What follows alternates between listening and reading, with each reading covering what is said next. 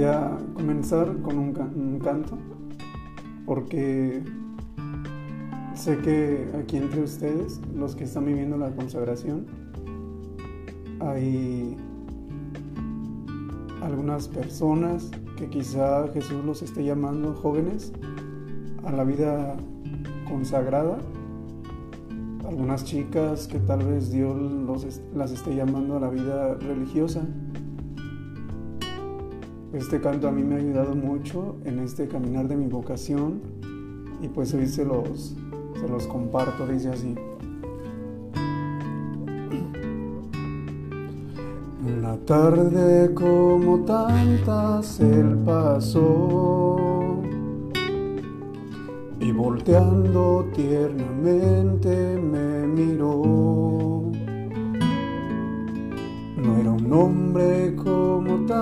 no, no más. Mirándome en la barca me llamó. Yo no sé cómo decirlo, si decirlo o si no. Solo sé que pronunció mi nombre y aquí estoy solo recordando aquello que oí. Sé que debo de dejar las redes en el mar, mi timón ya desde hoy lo tomarás. Sé que debo de dejar las redes en el mar, timón ya desde hoy lo tomarás. Y después que aquella tarde lo seguí, voy gastándome la vida en lo que oí. Soy apóstol, soy guerrero, peronero de amor, porque sé que pronunció mi nombre y aquí estoy solo ante ti, recordando aquello que oí.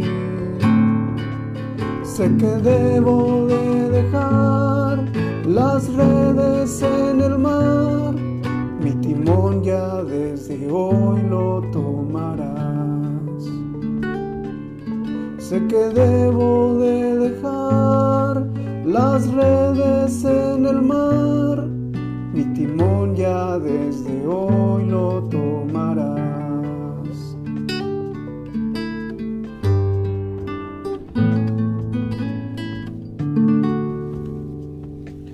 Bueno, vamos a encomendarnos a la Virgen María tres Aves Marías. Vamos a, encomendar a Dios eh, nuestro, nuestro día número 10. Mamá María recoge el corazón de cada persona que se está conectando en este tema. Recoge el corazón de cada persona que está pasando alguna necesidad. Y con estas tres Aves Marías te encomendamos su trabajo, sus necesidades, su vida espiritual, sus problemas. Dios te salve María, llena eres de gracia, el Señor es contigo. Bendita eres entre todas las mujeres y bendito el fruto de tu vientre Jesús. Santa María, Madre de Dios, ruega por nosotros pecadores, ahora y en la hora de nuestra muerte. Amén. Dios te salve María, llena eres de gracia, el Señor es contigo. Bendita eres entre todas las mujeres y bendito el fruto de tu vientre Jesús. Santa María, Madre de Dios, ruega por nosotros pecadores, ahora y en la hora de nuestra muerte. Amén. Dios te salve María, llena eres de gracia, el Señor es contigo. Bendita eres entre todas las mujeres y bendito el fruto de tu vientre Jesús.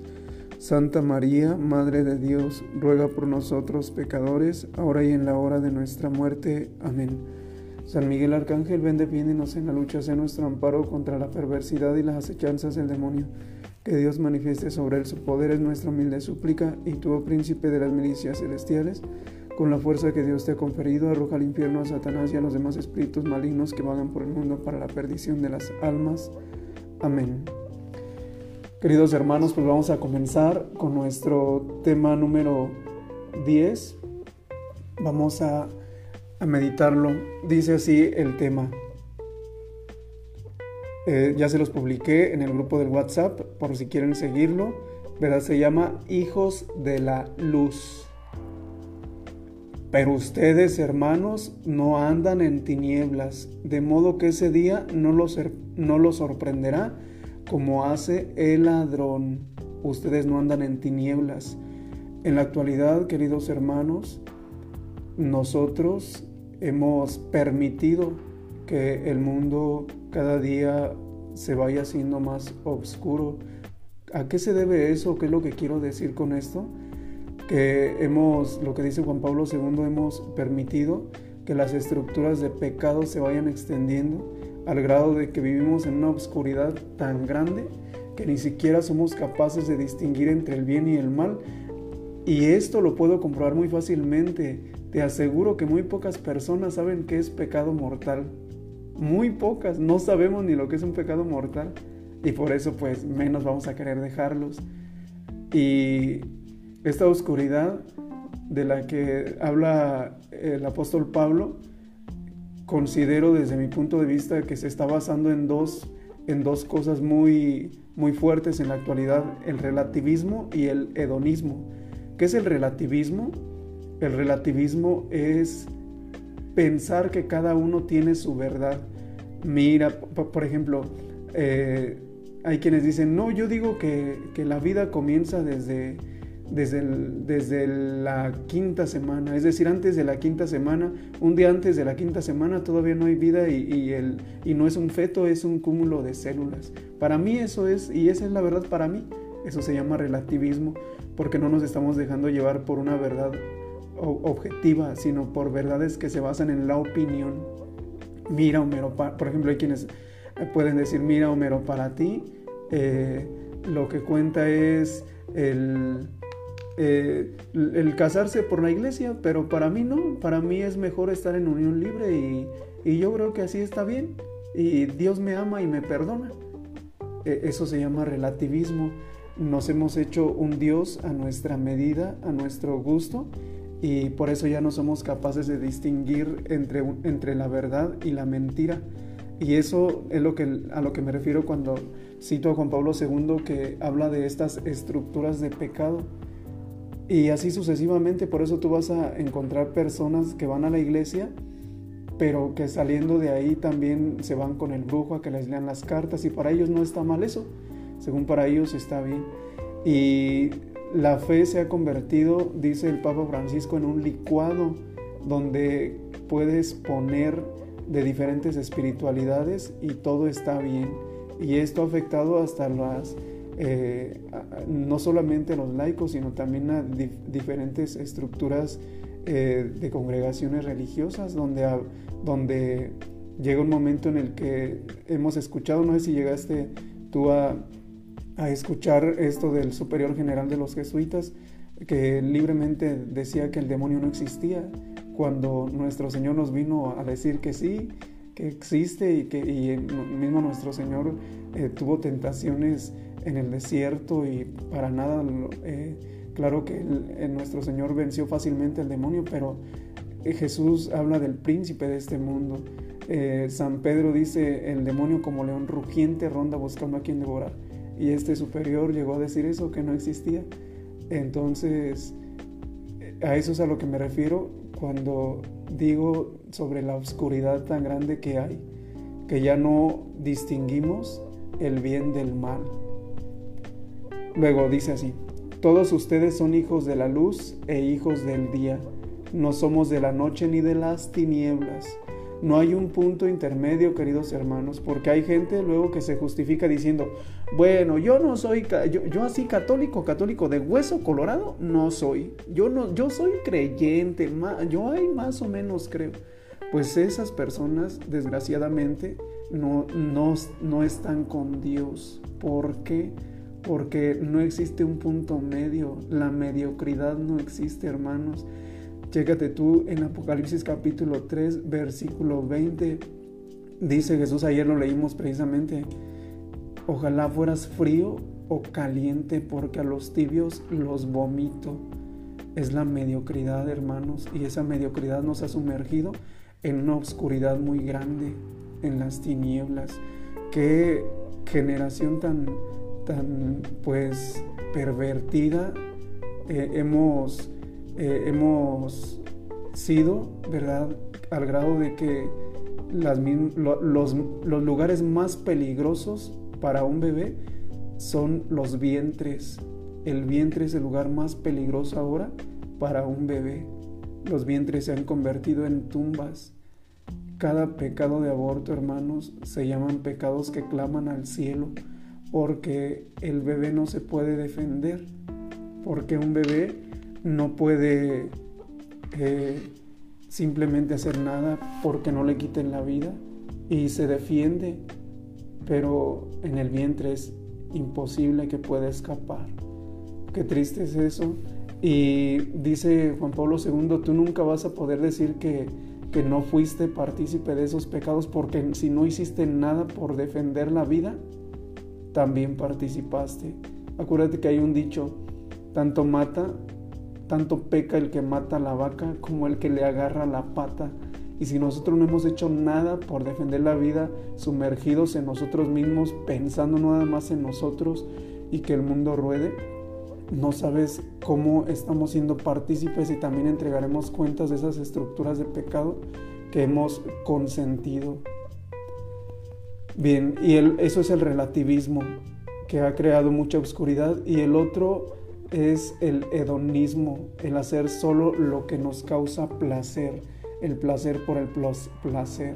Por eso tú vas a encontrar jóvenes, matrimonios jóvenes, que mm, así sin más de la noche a la mañana eh, se emocionan, quieren casarse, quieren formar una familia, pero a los pocos meses ya se quieren separar, ya quieren dejarse. ¿Por qué? Porque solamente nos dejamos llevar por el placer, por lo que nos atrae y lo que requiere esfuerzo, sacrificio, abnegación, cruz no queremos eh, aceptarlo, no queremos sobrellevarlo. Y fíjate tú, en las oraciones, en, cómo oras, qué es lo que pides en tu oración, qué es lo que yo pido en mi oración. Ya les decía yo en, en, los temas anteriores, yo me sorprendo cómo cuando rezamos el rosario, mucho, mucho se pide por la salud y para que estemos bien. Y esa corriente es parte de la nueva era eso del pare de sufrir, de por favor sea feliz, de, ya no sufra más, de vida abundante, es toda esta corriente de la nueva era que propone la ley de la prosperidad, donde se ha excluido la cruz, el esfuerzo, el sacrificio. En la actualidad, hablar de mortificación de los sentidos es escandaloso para el mundo. Hablar de, de que es necesario Tender aguante, paciencia, mansedumbre, resistencia ante las dificultades es masoquismo ante el mundo. Pero Jesús nos ha dicho, el que quiera seguirme, que se niegue a sí mismo, que tome su cruz de cada día y me siga. Y es un escándalo. ¿Por qué? Porque el hedonismo está muy fuerte.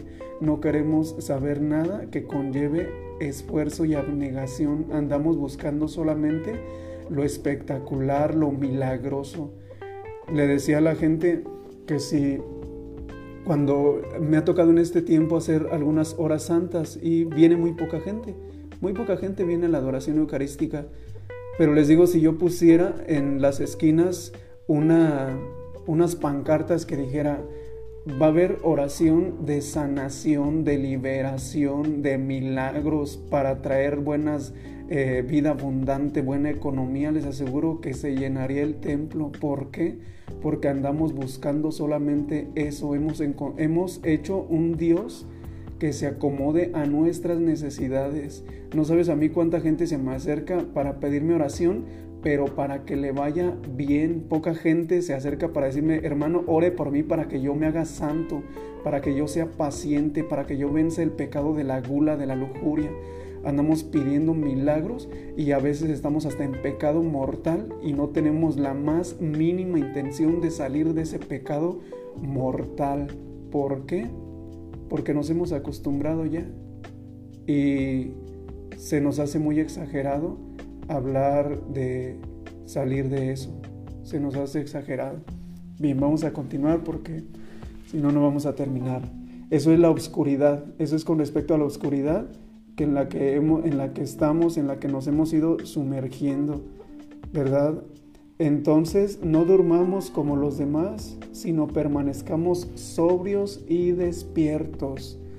Cada día, queridos hermanos, que pasa, el demonio, los demonios formulan nuevas estrategias para hacernos caer, para arrebatarnos las gracias que hemos que Dios tiene preparadas preparadas para nosotros. Y por eso nosotros debemos estar despiertos, vigilantes. Ayer les hablaba de la importancia de hacer un buen examen de conciencia cada noche para ver en qué caí y en qué me voy a enmendar. Es un esfuerzo, es disciplina.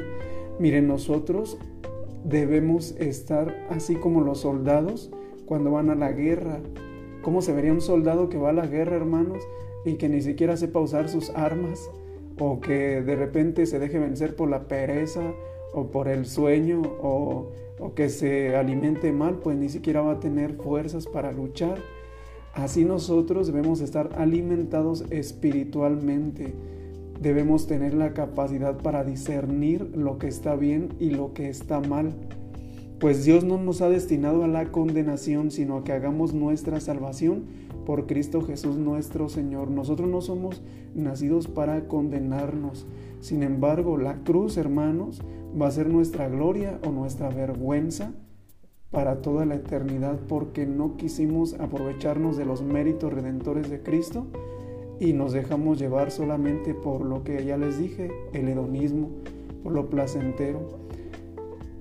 Bien, dice así en primera de Juan capítulo 1 versículos del 8 al 9, si decimos que no tenemos pecado, nos estamos engañando a nosotros mismos y la verdad no está en nosotros.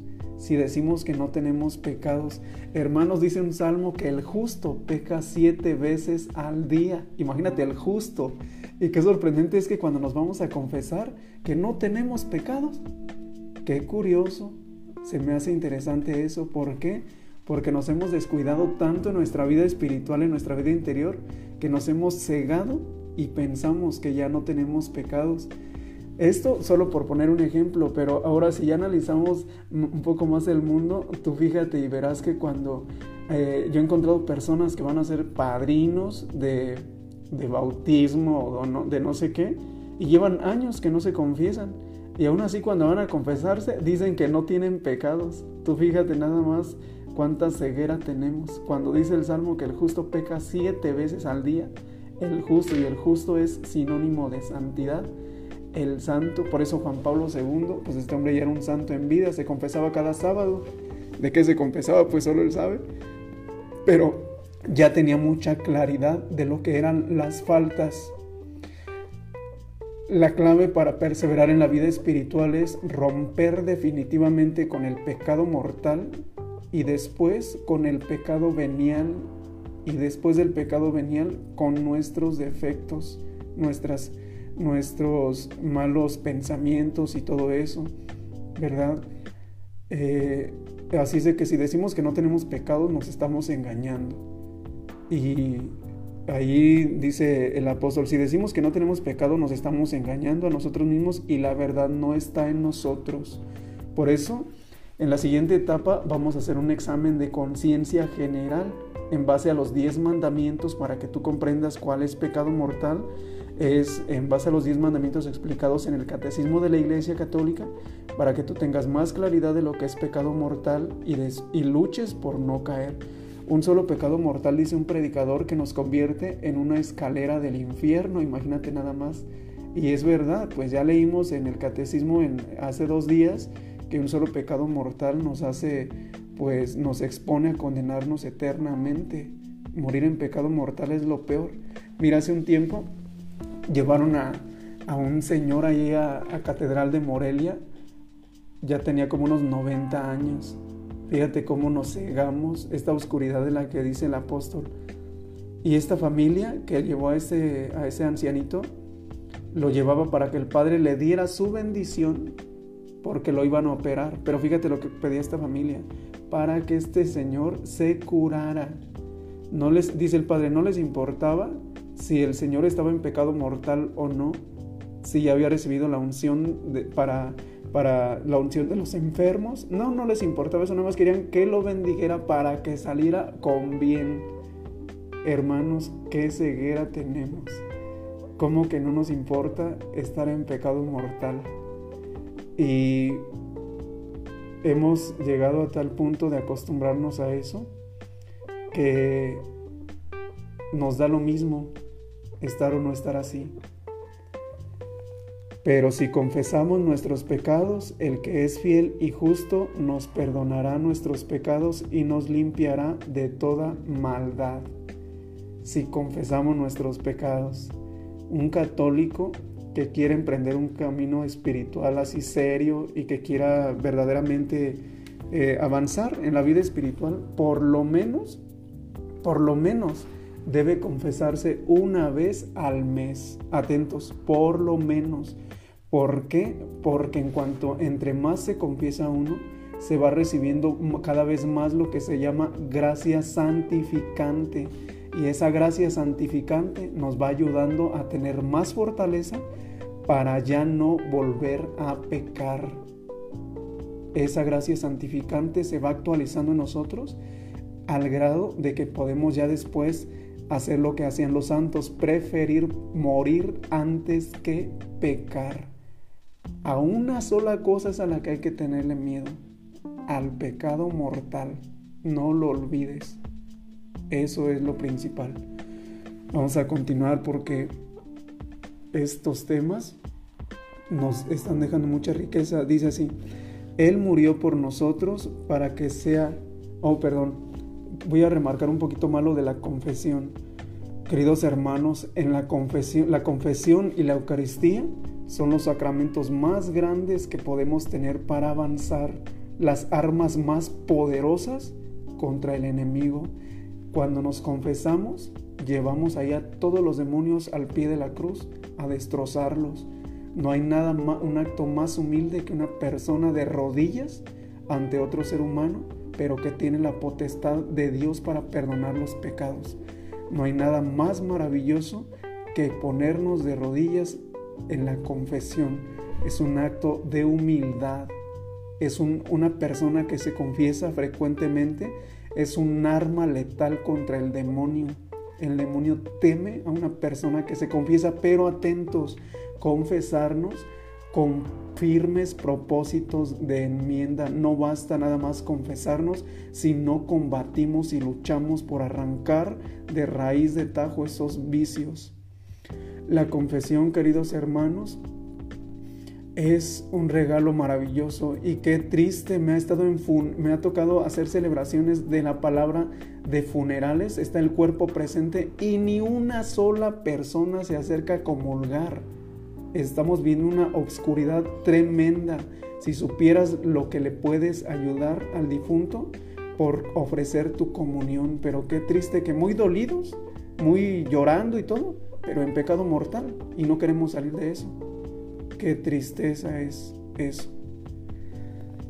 Él murió por nosotros, para que sea que nos halle despiertos o descansando, entremos junto con Él en la vida.